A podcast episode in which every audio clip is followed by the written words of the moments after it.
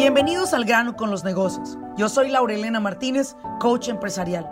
Este espacio es para aquellos dueños de negocio que están buscando la manera de acelerar sus propios resultados. Desean aprender cómo tomar decisiones asertivas y con ello crear una mentalidad que apoye el desarrollo de sus negocios en el mundo moderno. Sin más ni más, arranquemos con nuestro siguiente episodio.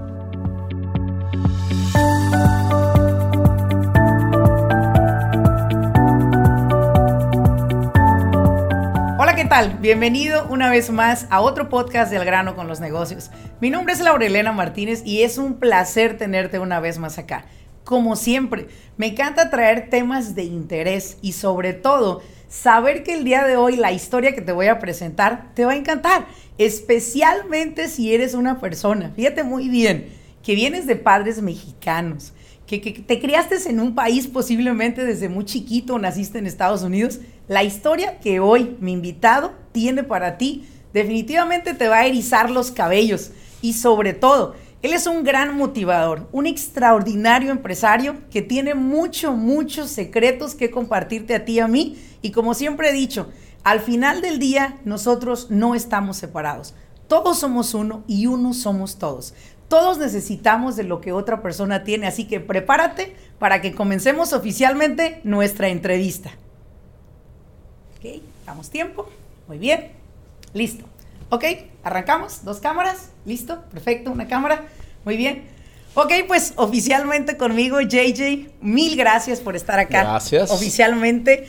Me encanta cada vez que entrevisto a personas en diferentes industrias porque estoy aprendiendo siempre de ustedes, de todos los que se han sentado en esa silla, o me ha tocado irlos a buscar a sus negocios. Cierto. Me encanta porque aparte de que comparto tu historia, yo también me nutro de ella y quiero agradecerte por estar acá. Gracias, Laurelina. Es, uh, de veras que es un placer estar contigo.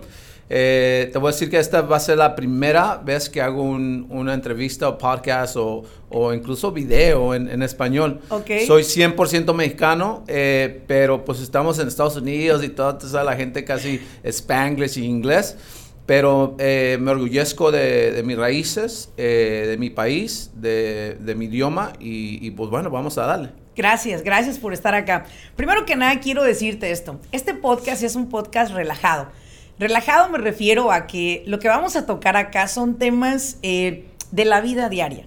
Quizás posiblemente algo que tú digas en este podcast va a hacer a alguno de mis escuchas o de los tuyos también decir, ¿sabes qué? El tema del que habló JJ tiene sentido para mí. Es momento de transformar mi vida. Cierto. Creo que día a día hablamos mucho en social media tú y yo pero también no sabemos que hay, hay personas que a través de lo que hablamos las inspiramos Cierto. y sobre todo les apoyamos a dar ese brinquito que a veces nada más les falta para lograr lo que quieren. Y precisamente por eso es que estás tú aquí. Gracias. Primero que nada quiero mostrarte mi agradecimiento hacia ti, mi aprecio hacia ti y sobre todo hacia tu bella familia. Que Gracias. sé que tienes eh, tres integrantes de tu familia y una nieta que es hermosa, la verdad, que conozco muy bien la historia, cómo esa niña vino a cambiar tu vida. Vamos a tocar un poco temas de familia, de negocio, de retos personales, que yo sé que las preguntas que yo te aborde a ti van a ayudarle a nuestros escuchas a tomar grandes decisiones. Y a ustedes que nos escuchan, no dejen de tomar nota, por favor, porque al menos para mí, JJ es una, es una de las personas que puedo llamar uno de mis mentores. Creo que tengo muchísimos mentores en diferentes formas, en libros, en personas, en películas, y tú eres uno de ellos. Gracias. Tú y tu esposa me han aportado bastante. No Gracias. se digan tus hijos Gracias. y no se diga la historia de esa bonita nieta que tienes. Gracias. Vamos a comenzar.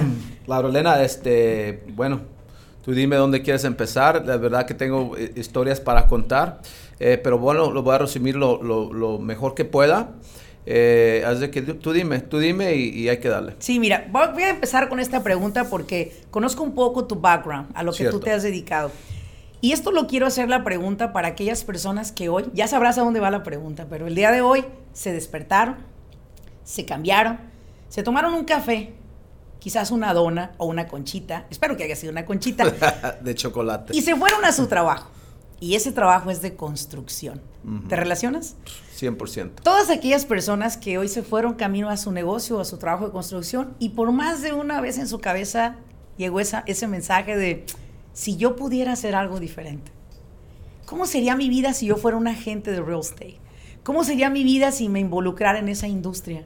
Y esa es la pregunta para ti. Háblanos a qué te dedicabas antes de esta industria. Bueno, Laura Elena, este, ¿dónde empezar? Eh, ¿Has escuchado el, término mil usos? sí. Acá en Estados Unidos, handyman. sí, es cierto, handyman. En México, mil usos, ¿no? Sí. Eh, eh, esa ha sido mi, historia, de veras. Wow. este, yo tuve que dejar de ir a, a la escuela, la preparatoria para los mexicanos, aquí en Estados Unidos, high school me tuve que hacer un dropout en el, en el año 9, ninth grade. Eh, y la razón eh, que tuve que hacer eso es porque mis papás eh, se separaron. este, nos, nos, movimos de aquí, de estando aquí, literalmente unas mías de aquí, en, estábamos en Anaheim, en, en, en, la ciudad de Orange, y nos fuimos de aquí, me recuerdo que tenía como unos 15 años, cuando me dijeron, nos dijeron nuestros papás, nos vamos a ir a nos vamos a regresar a México. Oh, wow. Yo, está, yo, está, yo estaba en Estados Unidos desde los 9, 10 años. Eh, so, me recuerdo un poquito de México, de Mexicali, porque soy de Mexicali. Pero, puro cachanilla. Puro cachanilla, ¿no? Eh, pero, pero pues así, tú sabes, levemente, ¿no? Y para que de a 15 años, imagínate que me digan, este, nos vamos a regresar a México, Mexicali, pues así como fue con un shock, ¿no? Pero bueno, unos hijos, tenemos que seguir a los papás. Claro. Nos fuimos y ya cuando estando, estábamos allá me di cuenta que nos, la razón que nos movíamos es porque se, iban a separar. Eh, este, no creo que nos dijeron oficialmente lo que iba a pasar, pero pues uno pone cosas junto, las, las pone, une las piezas. Une las piezas. Y bueno, este, me recuerdo que mi mamá eh, trató de, eh, de, hacerme enroll, de, de, ponerme una escuela de high school a cruzar el border de, de Mexicali, que viene siendo Calexico, California. Eh, y estuve ahí como un mes, un mes y medio, Laurela, pero no estaba, no estaba tranquilo. Yo sabía que ya nunca iba a ser lo mismo. Ya no, mi mamá estaba en Mexicali, sola, con, con, con una hermana menor, y, y no teníamos el apoyo de mi papá cómo se tenía que haber tenido, ¿no? So decidí parar. me recuerdo que el fin de semana regresé a, casa a Mexicali le digo a mi mamá, ¿sabe? Um, eh, mm, voy a parar de hacer esto de la escuela. Me voy a ir a, Anaheim con mi hermana mayor eh, y voy a buscar trabajo. Eh, deme dos o tres meses, voy a regresar por usted y mi hermana Isabel. Eh, híjole, me, llega, ¿no? Eh, y, le dije, no, dame dos, tres meses, dos, tres meses, me vine para acá, Laura Elena, y, me recuerdo eh, teniendo 15 y 6 años. Un niño, somos unos niños. y, y, desde, man, no, me daban trabajo. Pues, pues ¿Quién le va a dar a un niño? Decía, ¿verdad? Y, me recuerdo tratando de de buscar trabajo y nadie me quería dar trabajo, Laura Elena. Y me voy para Santana, la ciudad de Santana, a la Bristol. En ese tiempo era bien conocida la Bristol, había un indoor SWAT meet, donde podía agarrar una fake ID. y podía agarrar un fake uh, green card. Oh, wow. Y, y me recuerdo, pagué 80 dólares por el ID y la green card.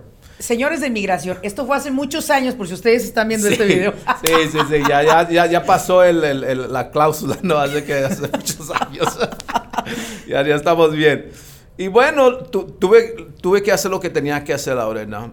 Eh, la, la, el, el, objetivo y, y, la misión era mucho más grande de lo que los riesgos, porque había muchos riesgos. Hoy que pienso, había mucho, hubo muchos riesgos que la verdad no los calculé en, realidad no creo que los, los, no me importaban, porque lo que más me importaba era mi mamá y mi hermanita, ¿no? Fíjate que esa promesa, te voy a interrumpir un poco. Fíjate lo que me dijiste desde el inicio. Mi mamá, mi hermana, mi promesa, me voy en tres meses, vengo por ustedes y me las llevo. Y creo que esas promesas que nosotros hacíamos antes, lo que tomara, lo cumplíamos. No sabíamos si teníamos 12, 13, 15 años, no pensábamos en la edad ni en las consecuencias que tú como niño te enfrentabas. Irte con un montón de hombres de una edad más avanzada que tú, cargar cosas eh, y estar expuesto a un accidente, no lo medíamos. No. No lo medíamos. y hace un momento que tú llegaste aquí a nuestro estudio, te dije, eh, ¿cómo estás? Me dijiste, bien, feliz cumpleaños, porque hoy es mi cumpleaños. Y me dijiste, ya no hacen personas de este tipo, de este, de esta, de este roble. Y te dije, no. Tú y yo creo que somos de esa generación en la cual no medíamos la consecuencia para llegar a lo que nosotros quisimos llegar. Y, y yo me siento, si me sentí orgullosa a un nivel 2, hablando del 10 como el mayor, hoy me siento al 12 de ti, de saber que tu madre fue tu, tu guía en ese entonces, fue tu, tu caminar y, y que de alguna manera esa mujer creó el hombre que tengo frente a mí hoy. 100%, 100% Laura Elena. Mi mamá, eh, bueno, ya está descansando eh, en la presencia de Dios. Eh, fue, fue, fue mi roca, de veras. Sí. Fue, fue mi roca, fue mi, mi, mi motivo. y bueno, nos regresamos aquí a Estados Unidos. Tuve que batallarle, me recuerdo trabajando, haciendo aplicaciones de McDonald's, Taco Bell, todos esos. Y, me miraban y yo creo hasta se rían de mí, ¿no? ¿Y qué te preguntó de la tarjeta? Póngale ahí, ¿cuánta edad quiere? Póngale 28. No, olvídate. me pinto bigotes. Olvídate, la, la, la foto más mal tomada. Que, me cortaron la mitad de la frente con la persona que cortó la, la, foto para ponerle la mica, ¿no?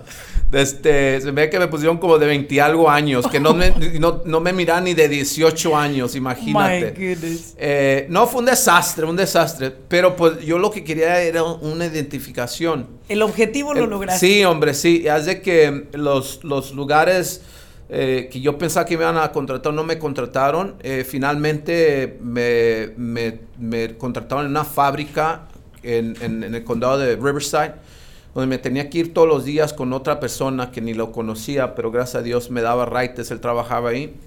Eh, y duré yo como, yo creo como un mes. Me recojo cuando el primer día que entré, todos los señores se me quedaban mirando y me decían, mijo, así, mijo, ¿cuántos años tienes? No, no te preocupes, no. 22. sí, y yo, no, pues, pues aquí está. y no vas, no, no, no te preocupes, no, no lo vas a decir al dueño, pero te la calmada. Pobre la gente, ¿tú crees? Imagínate cómo me miraba yo de niño. Yo creo que ni bigote me, me empezaba a salir ese tiempo, de veras. Eh, bueno, eso fue una de mis primeras experiencias, uh, Laurelena, pero... ¿Te mantuviste en esa industria de construcción? No, bueno, eso fue en una fábrica. Estuve yo creo como un mes, un mes y medio ahí. Ya luego me descansaron, la verdad no, no podía hacer el trabajo laboral, era muy, muy, muy duro y aunque yo le trataba, no, pues, yo, yo, yo, hacía lo que podía, pero obvio no era lo, lo que me requerían y, y, tiernamente, suavemente me descansaron, ¿no? Eh, empecé a trabajar en los swap meets, en los fines de semana. Eh, empecé a hacer lo que pudiera hacer, Laurena, para, para, para, sobrevivir. Para sobrevivir. Y bueno, eh, en tiempo me conecté con una, agencia de empleo que ahorita todavía eh, existe, ¿no? Agencias de empleo donde vas y te mandan a diferentes lugares. me empezaron a, mandar a fábricas, a warehouses, y ahí es literalmente donde ya empecé a agarrar algo más concreto. ¿Sí? Más concreto, más concreto, aunque eran seis meses en una, en una fábrica, luego me mandaron otros seis, siete, ocho meses en, otra, y es donde empecé, ¿no? Eh, ya luego eh, gracias a Dios pude lograr eso. Me traje a mi mamá, mi, hermana. Mi hermano también me siguió, que es un poquito, un poquitos años más ah, adulto que yo. Y luego él ya se unió en la fuerza. Entre él y yo empezamos a trabajar y literalmente, les, les cuento esto porque yo creo que ya no existen esas personas. Yo me recuerdo ya, ya teniendo una edad hasta yo creo los 18 años donde yo y mi hermano, él ya tenía unos 20, 21 años, eh, agarrábamos nuestro cheque, así como lo agarrábamos, se lo damos, lo, lo, cambiamos y se lo damos 100%, no te miento, a nuestra mamá. Yo te lo creo, te lo creo. Y, y, ya le decíamos, nomás denos para la gas y, para lo necesario. Wow. Te lo juro. Eh, y eso fue por años, Laura Elena. Y, y, recalcaste eso ahorita, hiciste mucho highlight aquí. Yo creo que ya no hay de esos No, ahora llegan con la mamá y le dicen, oye mamá, ¿no tienes unos 100 dólares? Oye mamá, ¿no tienes unos 200 dólares? ¿Sí? Sí, sí, sí. y fíjate sí. que aquí contigo vamos a, a descubrir un código de hispano que no ha beneficiado mucho a nuestras generaciones más cercanas, como generación X y millenniums, no los ha beneficiado mucho, porque justo precisamente por eso te pregunté, ¿de dónde vienes? Cuéntame tu historia. Porque voy a adelantarme un poquito a lo que fue ya tu juventud Ya. cuando, cuando tú ya tomas la decisión de convertirte en un hombre de casa, Cierto. en encontrar el amor de tu vida, en empezar tu vida al lado de tu esposa, eh, trabajabas en lo que había, recuerdo la historia, lo que había siendo un handyman, ¿verdad? Literalmente. Sí. Pero ahora, mi pregunta que siempre me, me- se hospeda en mi cabeza es esta. ¿Qué nos falló como padres hoy en día ante nuestra juventud? ¿En qué momento nosotros, las historias tuya, mía y estoy seguro de muchísimos que nos están escuchando y viendo, fueron, son historias muy similares. Llegaron acá, vivieron en un auto, en un garage o abajo de un closet con personas abajo de las escaleras, algún closet por ahí metidos. Les le tuvimos que batallar. Digo, yo no llegué eh, en pañales de seda, ni llegué con un carro del año. Digo, llegué a trabajar, a darle duro también. Sin embargo, mi pregunta fue, ¿en qué momento como padres queremos darle a los hijos lo que no tuvimos nosotros? Voy a decir la palabra tal cual, pendejamente, porque entonces ahí fue donde rompimos el molde. Y entonces creamos unas nuevas generaciones que son totalmente codependientes de nosotros los padres y que no logran crear ese lazo de esa fortaleza que tú tuviste a los 15 de pararte en un lugar, comprar una fake ID. No los estoy mandando a que hagan eso. No, no, no, ya Los- no hagan eso. Si así ¿eh? como sacan las pinches fakes ID para irse a un antro, saquen las pinches a trabajar. Que ahorita pues no hay ni necesidad de eso, ¿verdad? Entonces, ¿en qué momento rompemos ese molde y decimos que mi hijo no se la sienta tan difícil como yo? Que mi hijo no sufra lo que yo sufrí, que mi hijo no viva lo que yo viví. ¿Y en qué momento como padres nosotros, sí, JJ, rompemos ese crecimiento que ellos podrían haber llevado diferente por dar lo que no tuvimos tú y yo? Cierto. Ese error lo he cometido yo con mis sobrinos, lo he, lo he visto cometer a padres de familia. Te pregunto yo a ti, ¿qué cambiaras de tu vida cuando eras niño si pudieras? ¿Qué hubieras cambiado en tu historia de niño, 16, 17 años hacia atrás? Eh, muy buena pregunta, Laura Elena. Eh, te voy a ser bien franco. eh, mi, ju- mi, mi niñez, mi niñez fue bonita, ¿eh? aunque, aunque un poco abusiva. Sí, lo que no te he contado es que mi papá fue muy, un- hombre muy abusivo contra mi mamá. Mi papá nunca nos pegó. ¿ok? Recuerdo una vez que, que hice una travesura, les voy a contar para que se- cuando unos niños tra- traviesos, ¿no? Y, No, y aparte no éramos pan de dulce. no, no, Éramos no, no, unos no, cabrones No, bien no, no, hechos. olvídate, olvídate. Eh, y, es, y esto, es- se los cuento esto para que se relacionen y sepan que las personas con las que se juntan les puede traer bien, les puede traer mal. Eso me recuerdo, estaba como en fourth grade, en cuatro o en quinto grado, así un niño, ¿no? Eh, y mis amigos siempre tenían chingados eh, dulces mexicanos y siempre en recess, en break, en lunch. que- yo decía, "C- ¿cómo, no? Y me decían, ¿quieres? Sí. El- después de la escuela vamos al- al- al- a, a la marqueta y te enseñamos cómo. Pues se las estaban robando los candies. so ahí voy como tonto, ¿no? Y, y lo sigo. Y como yo nunca había hecho eso, llegan ellos, abren sus backpack, avientan dulces donde sea en el aisle de candy y se, y, se, y se van. Y los miro que corren, ¿no? Y yo, ah, ok. Y yo empiezo a agarrar, a seleccionar, a ponerme aquí. No tenía ni, ni- ni idea, de- de- o sea, No, no tenías idea. y ya, ok, ya tengo suficiente y ya voy caminando y, y miro que alguien me, me dice, tú, ven para acá. Pues, Sí. pues era el manager de la tienda, me miró por los videos y todo. Me dicen, tienes dos opciones. Le llamas a tu mamá para que venga para recogerte. Y a pa- pagar tus Y dulces. pagar los dulces que, que tienes todos ahí. O le llamo a la policía. No, hombre, ya te imaginas la verdad. Bueno, eh, terminé llamándole a mi mamá. Mi mamá me fue, pagó Creo, los, los señores, que mi mamá atendería más a la llamada que la policía. Está muy ocupado. No, señor. hombre, no, hombre, olvídate, olvídate. Fue una cosa que, que le tenía temor a mi mamá porque mi mamá es bien, bien fuerte, ¿no? ¿Y De ahí ¿Cómo te donde- fue llegando a casa? No, no, en el camino me iba pegando, Laurelena. Mi mamá era esas mujeres fuertes que, que, que, que- sí, que, que, que, que me recuerdo llorando, mi mamá pegándome en en- en- con, con- con vergüenza, imagínate, ¿no? Que su hijo, un ratero que nunca lo había hecho, pero por la influencia de esos fregados Sí. amigos. Eh, y bueno, le, le contó a mi papá y esa fue la última vez que, la única vez que mi papá, cuando llegó a trabajo, eh, me sentó enfrente de él y, y me, me contaba que me estaba preguntando qué es lo que pasó, por qué lo hice y, y- y yo llorando, un niño, no le respondía nada y pues yo creo se, se, se, se, se cansó y me dio una bofetada, que así cuando me la dio, a la misma vez me abrazó Oh. por imagínate, pues nunca nos, nunca, nunca, nunca nos pegó. Pero fue la única vez que mi papá me, me- me puso una, una mano encima. Sin embargo, él las, le ponía las manos enfi- encima a mi mamá todos los fines de semana cuando se emborrachaba. Mi papá era un alcohólico.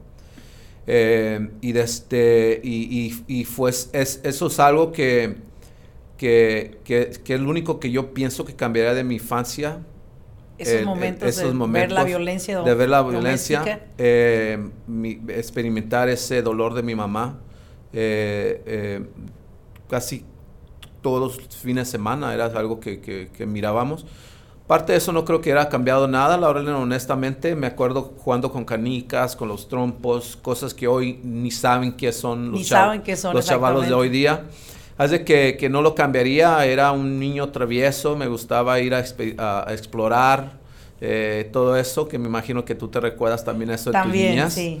Y, de este, y no cambiará nada de eso. La única cosa que cambiaría es, es, es, um, el tiempo ambiente y el ambiente de, la violencia. Que, Y es, eso te- que es algo que, que, que, que hoy, gracias a Dios como padre, lo cambie.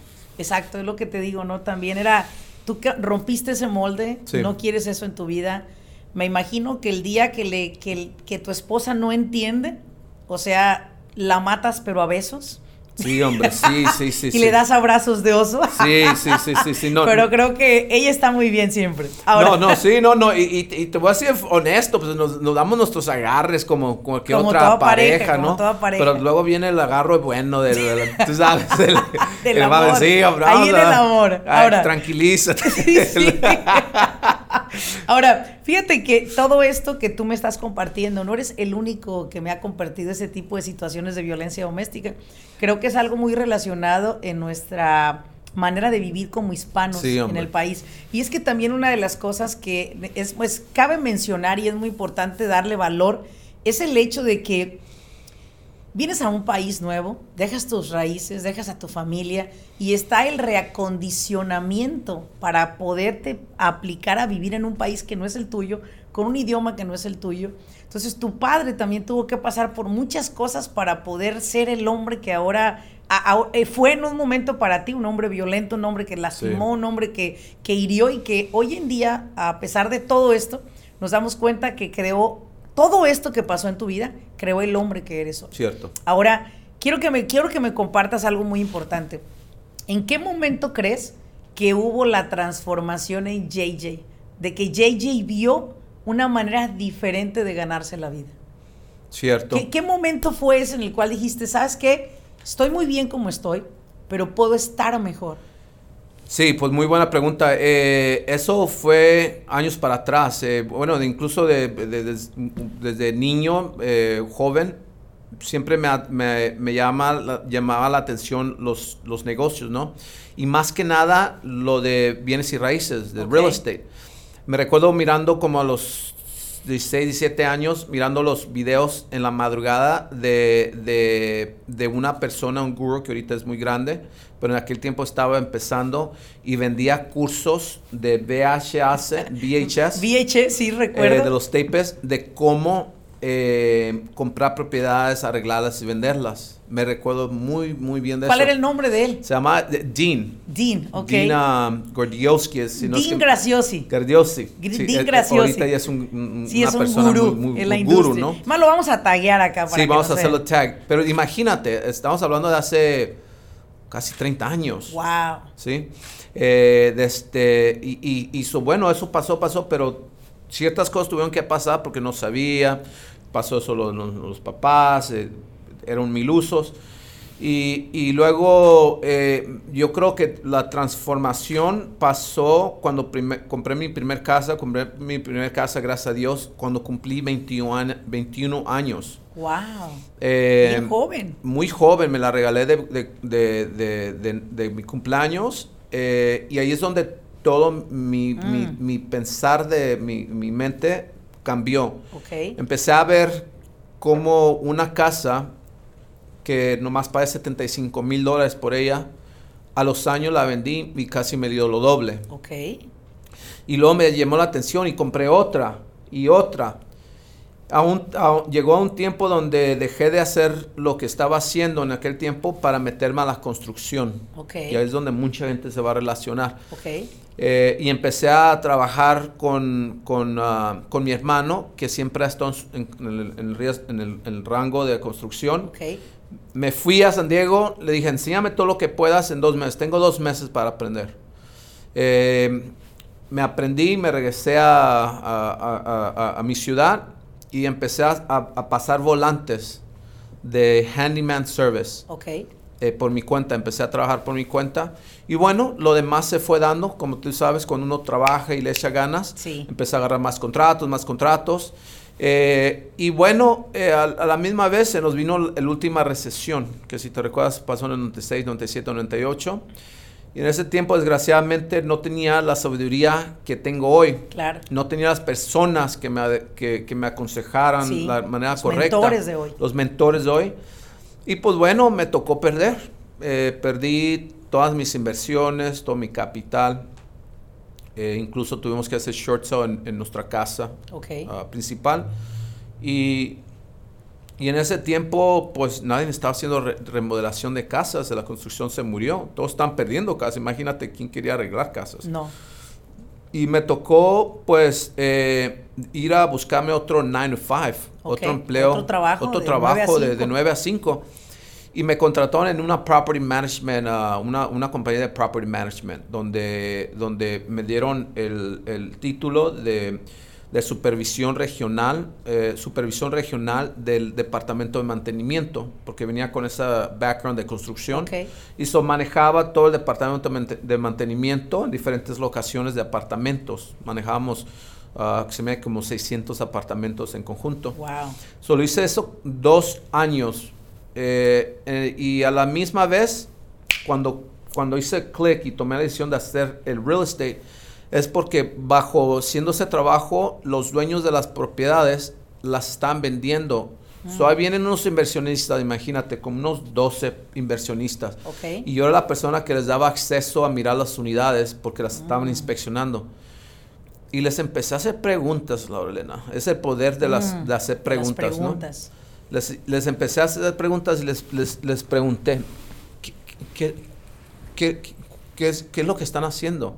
Yo sé que les estoy, haciendo, eh, les estoy dando acceso, pero ¿por qué? Oh, es que las, eh, somos unos ah, posiblemente compradores y todos nosotros somos inversionistas y vamos a comprar Oh, wow. estas unidades. So, me llamó la atención y ahí es donde me, me, me cliqueó de que tenía, hoy era el tiempo, en ese tiempo era el, el momento de hacer la, trans- la transición a real estate. Ok. Es algo que siempre había querido hacer, pero por una u otra razón no lo había hecho. Y en ese momento dije, hoy mismo voy a aplicar para agarrar mis, ah, mis clases de, de real estate eh, y con el objetivo de agarrar mi licencia y empezar a hacer real estate. Voy a hacerte una pausa aquí porque es muy importante atar estos cabos que los tres se me hicieron sumamente interesantes. El primero, entras a trabajar a una compañía de management porque te quedas literal sin trabajo. Sin trabajo. Nadie quería remodelar su casa. Eh, tuviste que hacer short sale, lo que es una, una venta Una de venta refinanciamiento, venta corta, para no perder tu casa, Cierto. bajar los pagos, etcétera. Eh, otra de las cosas que te lleva, te lleva a un trabajo donde entras como un supervisor en un departamento. Hubo tres cosas importantes aquí que las uno y las, las tres te llevaron a conocer estos inversionistas. Llega un momento en que vienen unas personas, vienen un grupo, mire, pues sí, estas son las, las propiedades que vamos a comprar, las que nos ofrecen, aquí nos, nos costaría tanto, tanto generaríamos de ingreso, en 5 o 10 años las acabamos de pagar, tanto nos vamos a capitalizar. Y estoy muy segura que en ese momento tú empezaste a voltear a ver y empezaste a ver. Y fíjate una cosa que yo siempre comparto. Elementos significa cosas. Segundo, personas. Y tercero, actos. Ese acto para ti fue como decir, basta. Creo que he venido posponiendo por X, Y o Z el sacar mi licencia de real estate, pero ese trabajo, esa recesión y esas personas llevaron a JJ Jara a ser hoy uno de los agentes de real estate en Linda Empire de mayor influencia. Cierto. Al final del día, vuelvo a caer en una, una cosita acá. Todo lo peor que me ha pasado en mi vida es lo único que nos ha llevado a ser lo mejor que somos hoy. 100%. Me lo acabas de comprobar. 100%. Como en cada historia de personas que entrevisto, caigo en la razón. Si no nos hubiera sucedido esto de la recesión en el 96, si no te hubieses quedado sin trabajo, si no hubieras aplicado para ese trabajo, si no hubieras tenido que ser el que abre las puertas de esos, eh, de esos apartamentos para mostrárselos a los que traían la plata para comprar, nunca sales de ahí con esa decisión. Yo creo que lo que te pasó le pasa a muchas personas. Llega un momento en que dices, no more. That's enough. Por eso siempre lo he dicho yo. A mí no me impresiona una persona enojada. No, no, una persona enojada me puede refrescar el 10 de mayo, lo que quieras. Eh, está bien, me puede hacer lo que quiera, me puede decir. A tuya, la mía, la del vecino, el dedo más grande o el chiquito. A mí no me impresiona una persona enojada. Pero te voy a decir que sí me impresiona. Una persona que tomó una decisión. Y se los he dicho muchas veces. Quizás tu vida no ha cambiado porque no te ha llegado el elemento, la acción, la persona que te ha llevado a tomar una decisión. Este podcast puede ser que alguien lo escuche y diga, JJ tiene razón. A la chingada con esto, no más del otro, voy a hacer esto. Mira, uh, Laurelena, como tú sabes, este, eh, hoy en día, gracias a Dios y gracias por el trabajo que me he fregado toda mi vida eh, para estar en la posición que ahorita estoy, Hoy, hoy soy mentor, hago coach a personas y ayer tuve una conversación con una persona literalmente casi en la misma situación que tú estabas. yo estaba. No te miento, está de, de, de, de, property manager de unas unidades chicas, son como 30 y algo unidades, pero es lo mismo. Eh, está pensando, pensando, pensando en real estate, pero, pero lo ha posponido llegué a la conclusión donde le dije, tienes, hoy es el momento donde tienes que, elegir. Te quedas ahí, ¿cuántos, ¿cuántos años tienes ahí? Tantos años. ¿Vas a durar otros mismos años ahí o hoy el momento que tomas la decisión y dices, no more? Voy a dejar esto ahí, lo voy a dar por la paz y me voy a aventar por lo que yo sé y yo creo y, y, y, y, tengo la confianza de que va a ser mi, mi siguiente paso, mi siguiente nivel. ¿Sí? Y, literalmente es lo que pasa, que lo que pasa es que muchas veces queremos hacer algo, pero nos estamos ah, ah, deteniendo por las circunstancias que vivimos y queremos esperar el momento perfecto. There's no perfect. Queremos, ah, que es, no, no, no, olvídate. ¿Quieres? Ve, toma la decisión hacerlo y, literalmente eso es, eso es lo, lo, que pasa, ¿no? Y te admiro mucho porque fíjate que si lo pongo así en relación con muchas personas y conmigo misma, han sido los momentos en los que dices, no más de esto, lo dejo. Ahora, ¿en qué momento eh, emprendes tú el, tener tu propia oficina? Me voy a, me voy a adelantar un poco el tiempo. Hoy te, hoy te veo, tienes tu propia oficina, tienes agentes de real estate, eh, que están trabajando junto contigo, que tienen metas todos los días, que son personas muy entusiastas, que tienen un mindset, que tienen la, el coaching de tu parte, que es lo más valioso, porque yo creo que hay muchísimas agencias de real estate. Hay muchos brokers que tienen muchos agentes.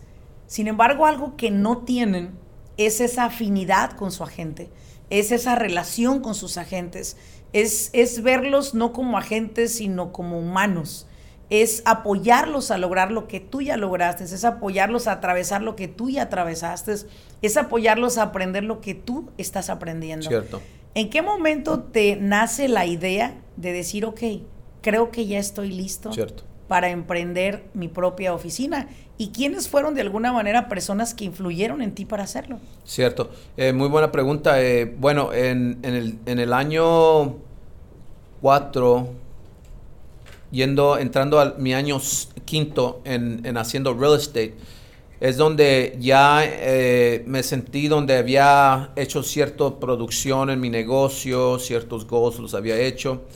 Eh, y vinieron personas eh, a, hacia mí pidiéndome ese, ese mentorship, ese, que, que les Sí, sea su sí. mentor, que les ayude.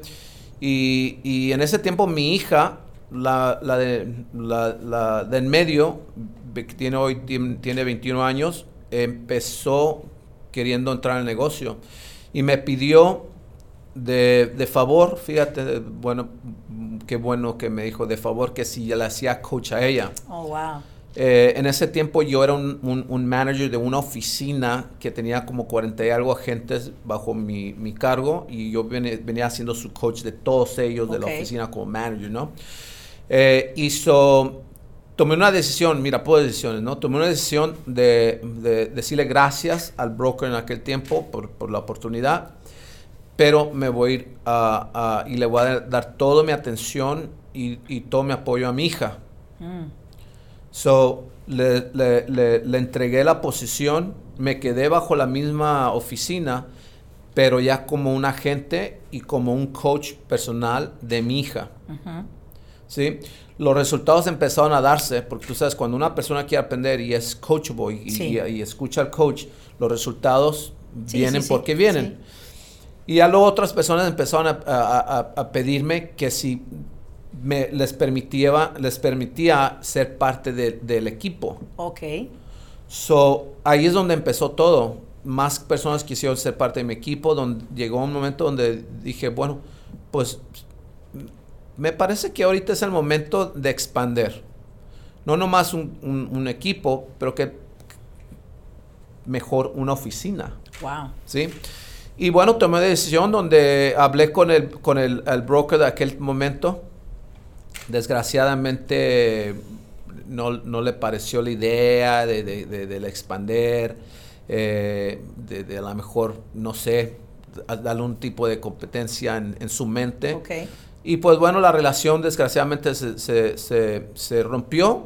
Yo tuve que irme a abrir mi propia oficina con, eh, y, y me asocié con otra persona. Eh, y, y ahí es donde empezó. Le tenemos ya pasadito de, de- de dos años independientes con nuestra propia oficina, con nuestros propios agentes.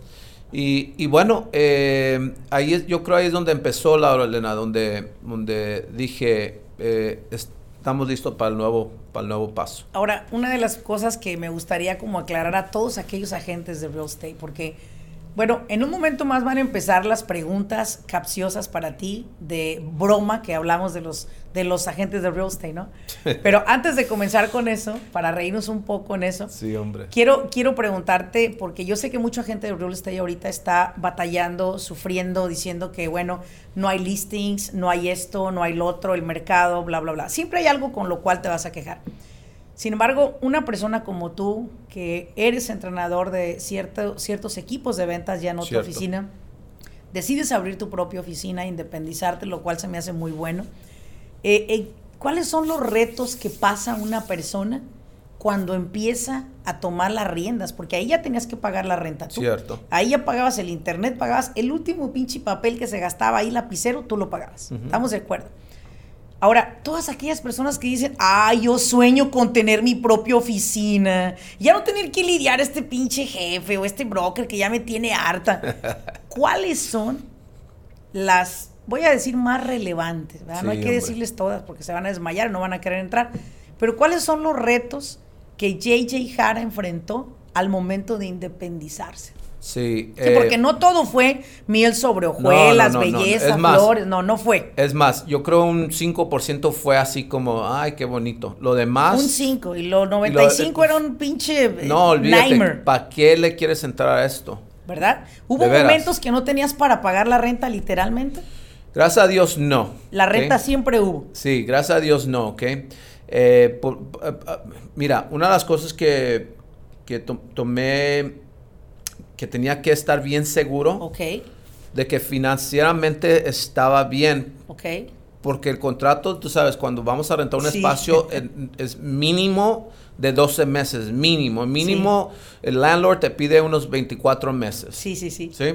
So, yo, ten- yo- yo- en, mi, en mí tenía que tener una, un, un- un respaldo, sí, una aseguración Financiera. financiera, porque no nomás era mm, yo, JJ, tenía otras personas que venían a seguirme.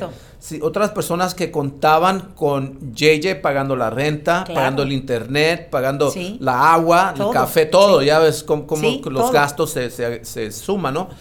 Así que eh, eh, financieramente no, porque me preparé, Ok. ¿sí? Ahora, ¿hubo retos con manejar personal? ¿O Sí, todos fueron sí, bien sí. fáciles? No, no, no, no, no, Oye, no. JJ, no, ya llevo cinco casas este mes. A- Ahora te, te- te- voy a decir algo que, que- que nomás mi esposa y, y una persona lo, lo sabe, ¿ok? bueno, ahora ya lo van a saber. Ya, a no, ver, no, pero, pe- no, no, no, no, pero te lo, com- te lo comparto porque alguien ahorita quiero que se, re- servir. que se relacionen y digan, ah, a lo mejor yo estoy ahí, pero, pero pues, si Jay lo hace, pues lo voy a hacer. Claro. ¿Qué es lo que viene a pasar? Que, que ya había tomado la decisión de, de moverme a un lugar, ya, es más, ya había salido del- del- de la oficina que estaba y me ve a todo mi equipo de agentes a una oficina de un amigo Ok. de, que es un lender, que he estado trabajando con él desde que empecé mi carrera, y él fue tan amable de dejarme una de sus oficinas en su oficina para llevar todo mi equipo, Ok. mientras que nos entregaban nuestra oficina. ¿Qué es lo que pasa, Laurelena? Que yo me comprometí, firmé contrato y todo, pero a la semana, dos semanas de, de que me le iba a entregar, mm, a dar una llamada del, del landlord, ah, perdón, del, del leasing agent. Ok. Ahí te va, ¿eh? Y me dice, ¿sabes qué? Que tenemos un problema. ¿Qué problema? Eh, el crédito no está... De veras. Sí. Mira, hay mucha gente le da pena co- comentar eso. A mí me- no, no me da pena. No, son- no, son cosas que pasan. O sea, tu crédito no estaba No bueno estaba para bueno. calificar.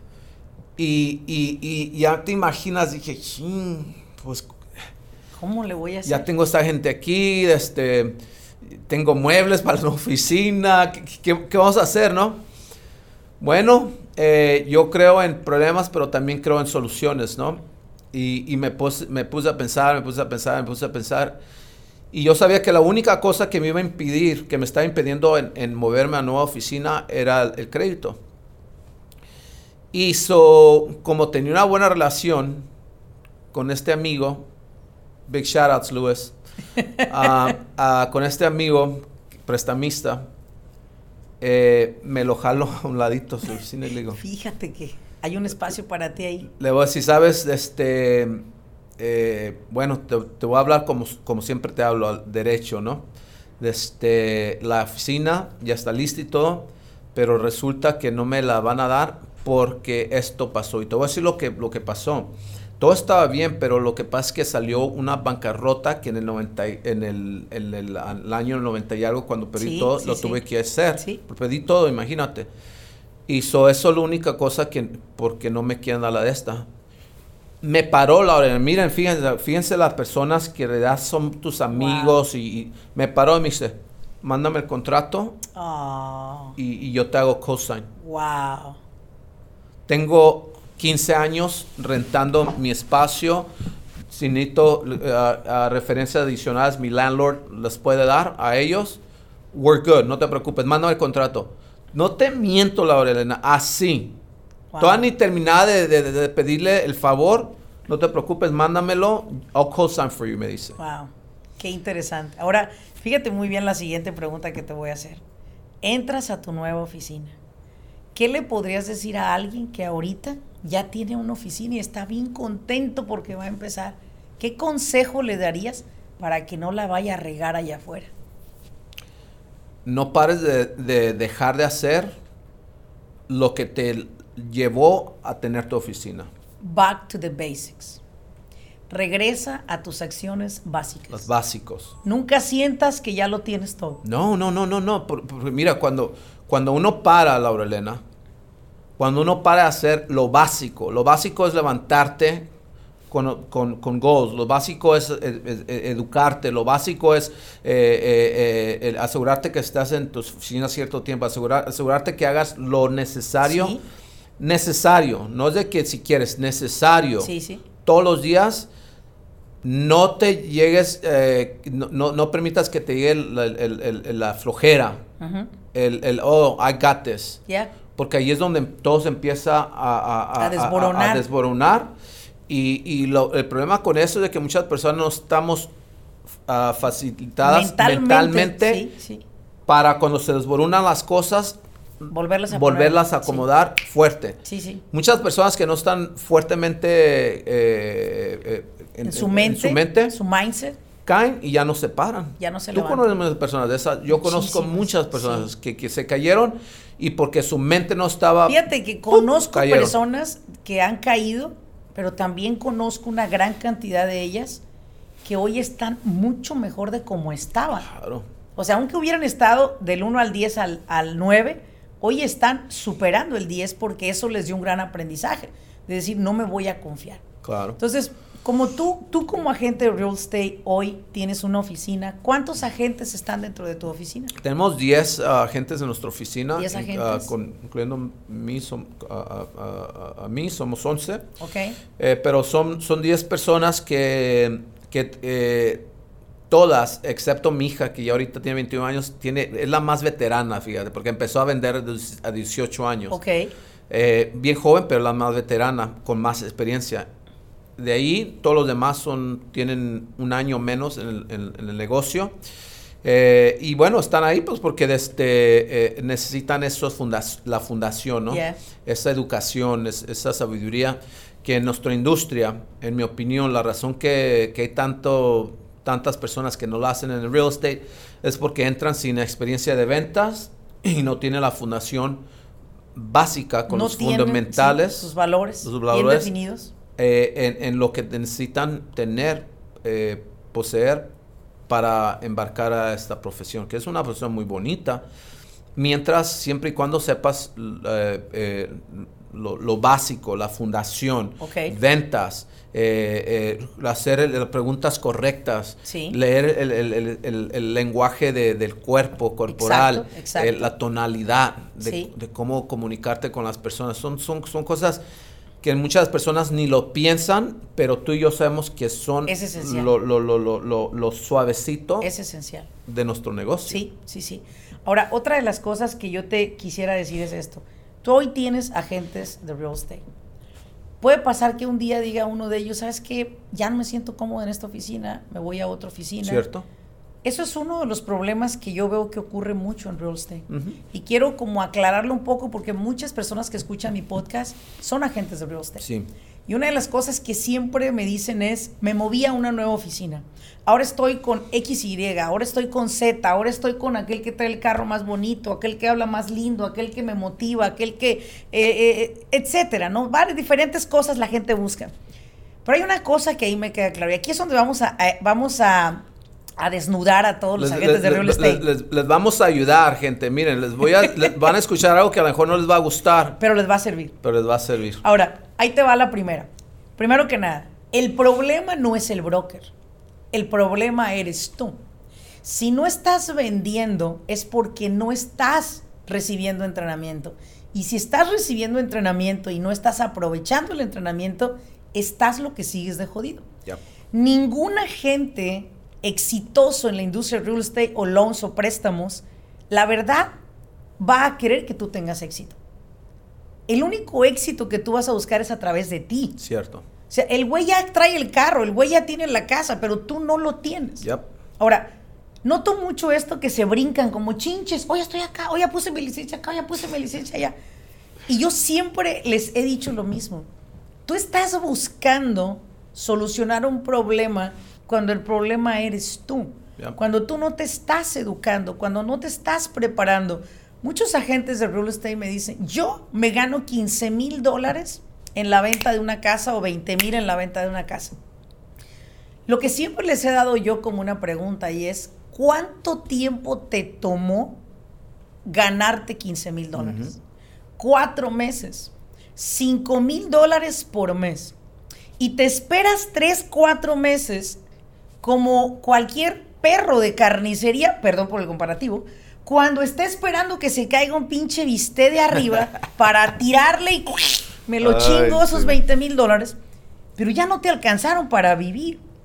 ¿Estás de acuerdo que a pesar de que tu industria es una industria billonaria, también vas a estar de acuerdo en que es una industria que aún está recibiendo a personas con una mentalidad muy equivocada de lo que es real estate. Fíjate muy bien, para ti, ¿qué significa real estate en una versión corta? ¿Qué significa esta industria para ti? Mira, eh, eh, eh, la palabra real estate para mí significa oportunidades de hacer y deshacer como quieras, responsabilidad, ¿sí? Porque tienes que tener mucha responsabilidad. eh, y, y- y- y continuamente educación. Educación continua. Continua, Totalmente. totalmente. ¿Por qué? Porque mira, esta industria te puede hacer, así como escuchas 15 mil dólares en un mes, en una venta, ah, pero también te puede hacer 100 mil dólares en, Claro. un, en un mes. Claro. Te puede hacer 500 mil dólares en un mes. Te puede hacer un millón en un mes. Sí. Lo que tú quieras. Pero las personas que no entran con la, con, con la mente adecuada son las personas que, que desafortunadamente no la hacen en nuestra industria, Ok. Marolene. Eh, eh, de- Ahora- de, de veras. Otra de las cosas que yo veo en tu industria es, es lo siguiente, y es creo que algo en lo cual alguien tiene que romper ese, ese pinche lazo que existe, ¿no?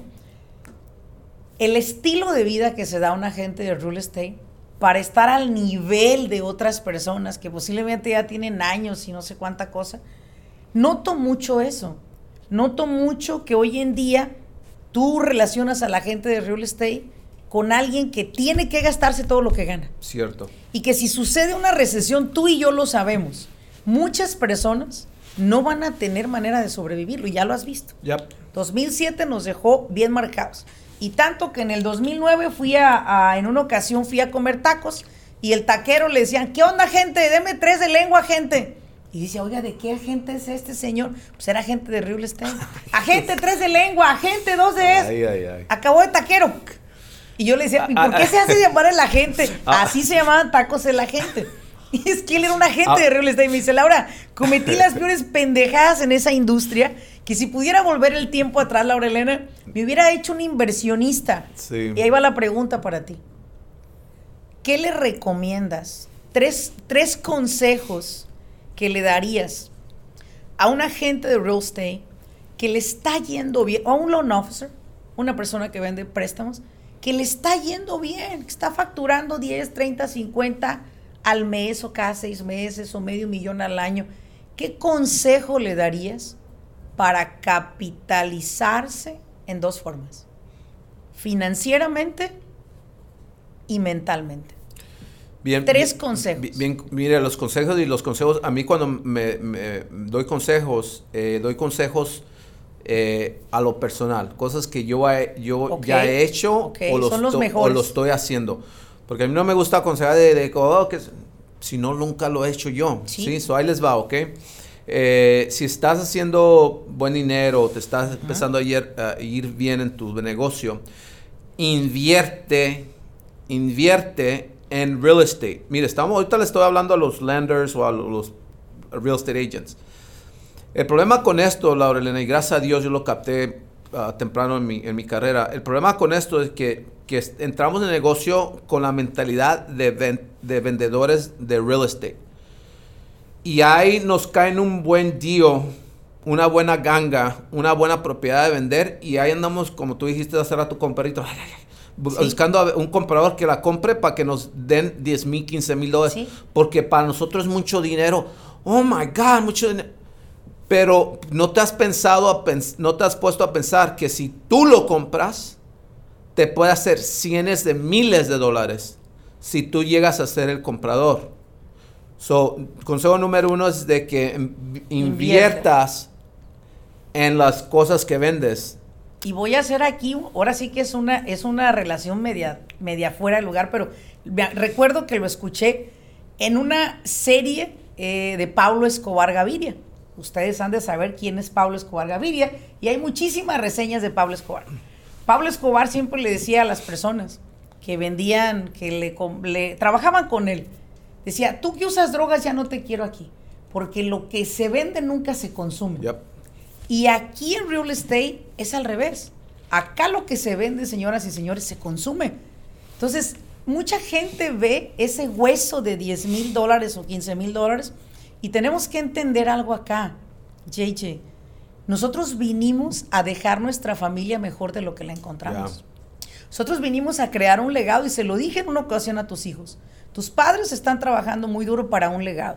Cierto. Si ustedes no dejan esto mejor de lo que su padre y su madre se lo está dejando, entonces, ¿dónde quedó nuestro trabajo? Cierto. Si la idea es que nuestras generaciones mejoren, nos mejoren, nos superen a nosotros, como yo superé a mi padre posiblemente, y sé que en el cielo donde él está está muy orgulloso, mis hermanos superarán, mi- mis, mis sobrinos superarán a nosotros, que eso es algo que siempre les he inculcado.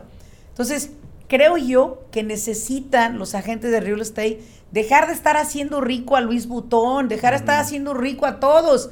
Yo le dije a mi esposa un día, JJ,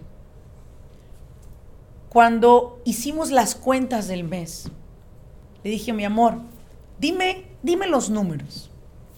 Gana acá Laura, gana acá Karina, estos son los residuales de las empresas, ¿cuánto quedó bien? Ahora te pregunto, mi amor, ¿a quién le pagas primero después de hacer estas cuentas? No, no, no, dice, pues a nosotros. No, mi amor.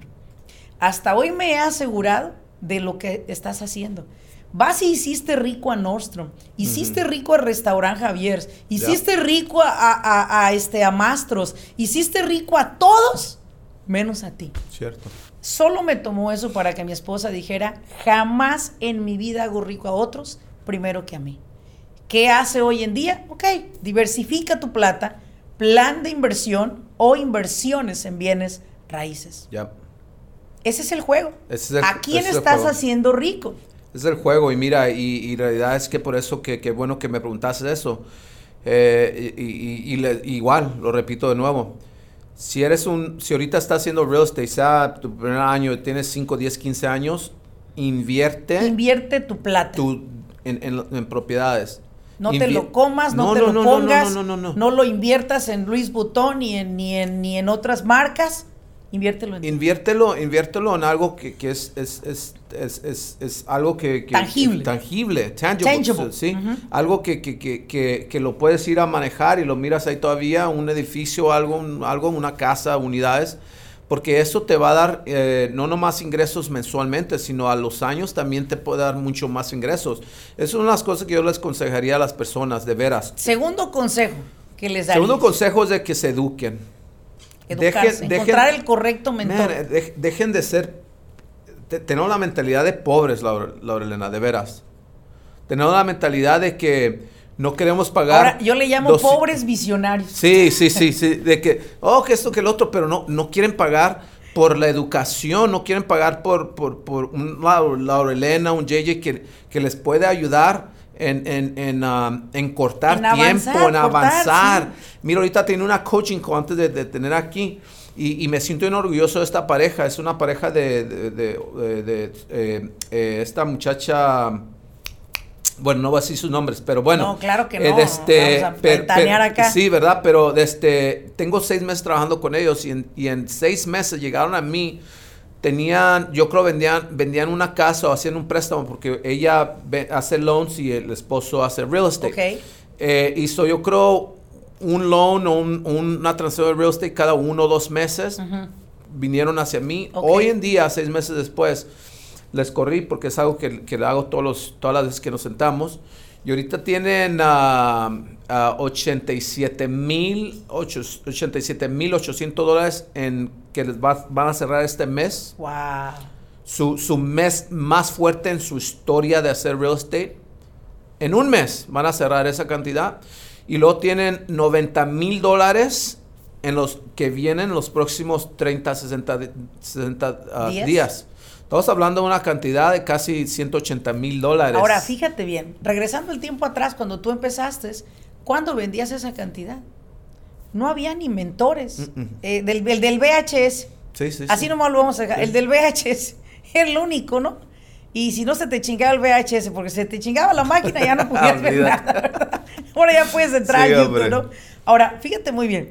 ¿Cuánto tendría que invertir una persona en real estate para tener los servicios de un mentor como tú mensualmente? Vamos a compartirlo, ¿por qué no? Sí, claro. ¿Cuánto, ¿Cuánto le cobraríamos a una persona para acelerarle su proceso de crecimiento? Sí, bueno, mira, todo depende la- lo que quiera la persona. Si estamos hablando de, accel- de acelerar el proceso, ¿qué tan rápido quieres acelerar, no? Un porcentaje, vamos a decir, random, ¿cuánto pagaría una gente que quiera acelerar sus resultados? ¿Entre cuánto? Sí, vamos a decir entre 1.500 a 2.500 mensuales. 1.500 a 2.500 mensuales para tener un coach como JJ que te va a acelerar el proceso.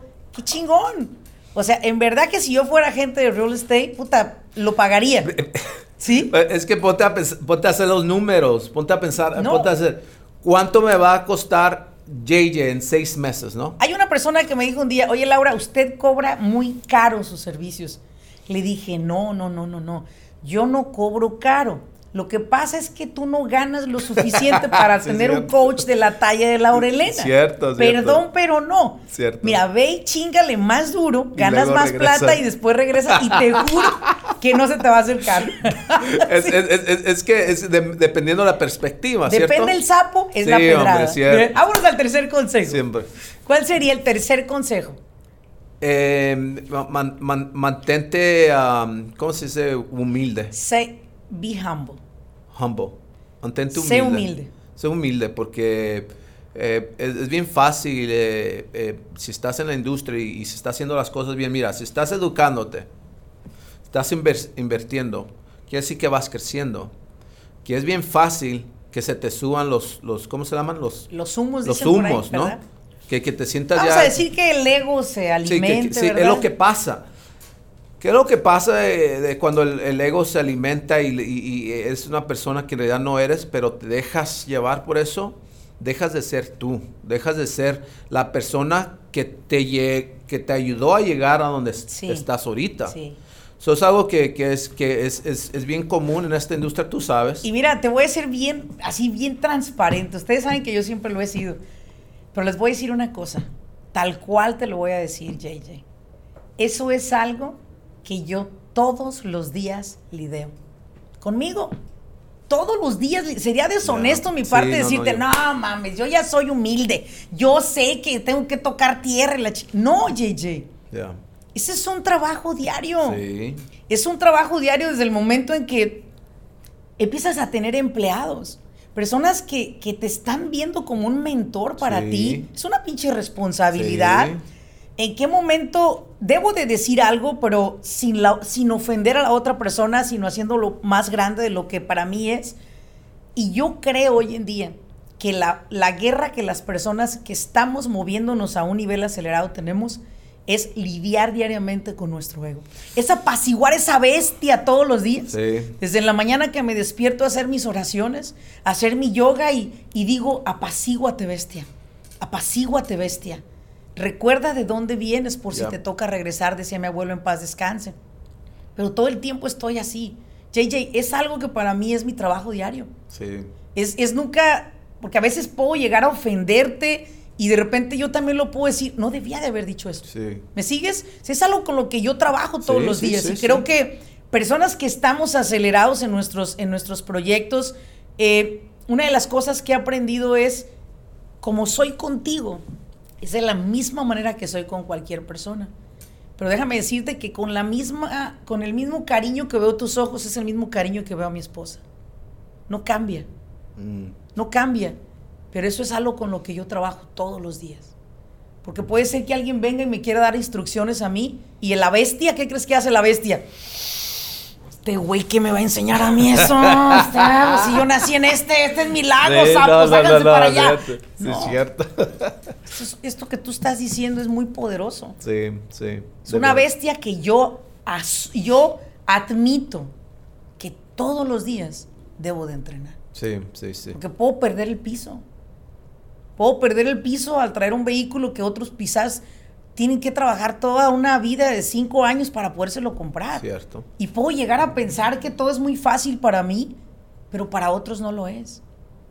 Esa es mi bestia, cabrón. Sí, sí. No, no, y, y, y, y, es verdad. Y no creo que sea la mía nada más, creo que la de no, los que no, nos no, están escuchando también lo es la de ellos. Sí, sí, este es algo que, que ahorita con esto de la, del social media y, y redes sociales y todo eso, es algo que tenemos que saber cómo contener y cómo controlar, porque desgraciadamente nos dejamos llevar por lo que miramos. Exacto. Y, y si no lo sabes controlar, uh, olvídate, Sí. ya, ya, ya, ya te crees el, el más fregón, la más fregona y, y- y ya no dejas, ya no eres la misma persona Sí, que, y creo que- que, que eras, ¿no? creo que para finalizar esta entrevista contigo, eh, quiero decirte esto.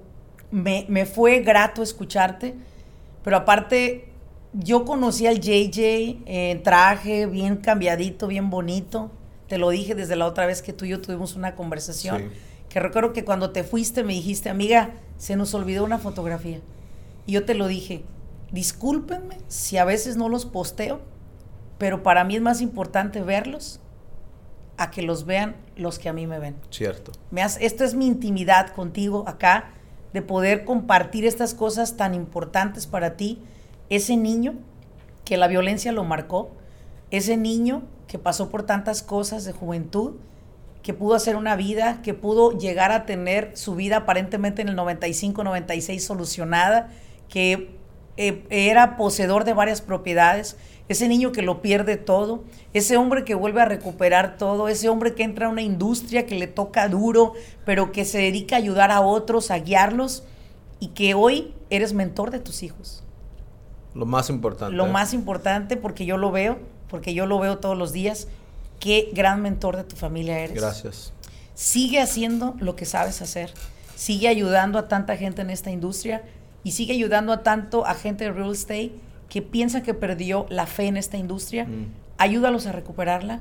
Ayúdalos a creer en ellos. Muchísimas gracias por haber estado acá. Gracias. De todo corazón, gracias.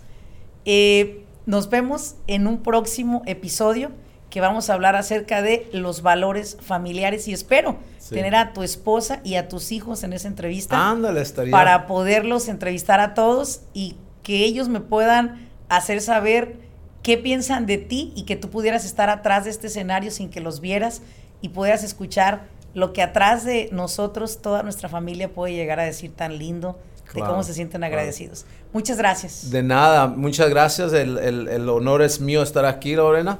Yo sé que hoy día es tu cumpleaños, ¿cierto? Sí, es my birthday. Eh, te tengo un, un, un, un, regalito, permíteme. Ah, caray, ah, caray. Permíteme, no ¿Dónde te me muevas, no te me muevas. Déjame ir aquí atrásito. Voltea para allá, mira. Voltea pajarito, mira. ¿Sí? Este, mira, eh, me dijo un pajarito que este era uno de ¡Oh! Tus, tus vinos favoritos. ¿Sí? Y sí lo es. Así que. eh, Domain Carreros. Oh, I love feliz it. cumpleaños. Thank eh, you so este, much. De Thank nada. you so much. I appreciate a lot, a lot. Espero Sí, no haber hombre, sí, perdido el- el- la postura. Muchas gracias. De nada. Estamos aquí en el podcast de Al grano con los negocios. Lamento mucho no poderles compartir en esta ocasión a ustedes un poco de champán, pero me lo tomaré yo y después les diré qué tal me pareció. Muchísimas gracias por habernos acompañado en este podcast. Sin duda creo que todo el mensaje que nos dejó JJ a cada uno de nosotros pudo marcar nuestra vida. Si tú eres agente de real estate, búscalo. Si tú estás buscando mejorar tus ventas, encontrar una, un diferente propósito de vida en tu industria, búscalo. Encuentra los mentores que te pueden guiar, encuentra un coach que te puede apoyar y recuerda una cosa, siempre en la vida camina como si no supieras nada, porque todos los días tenemos que entrenar una bestia llamada ego, a la cual si nosotros le podemos dar a esa bestia cada mañana su alimento y apaciguarla, nuestro día va a ser espectacular. Nuevamente, gracias por acompañarnos y apóyame a compartir este podcast. Déjame una reseña, por favor, un feedback de qué te pareció, qué otros temas quieres que toquemos. Te agradezco mucho estos 48 años de mi vida, pasarlos a través de este podcast contigo en unos minutos, me da la certeza de saber que mis próximos cinco años de vida van a ser todavía más espectaculares. Hoy le pregunté a mi esposa, ¿a qué edad quisieras que yo me muriera? Y me dijo, ojalá y que nunca. Y eso quiero que este mensaje para ti se quede para toda tu vida. Y ojalá y que nunca muera tu deseo de seguir aprendiendo y educándote. Muchísimas gracias a todos. Nos vemos en el siguiente episodio.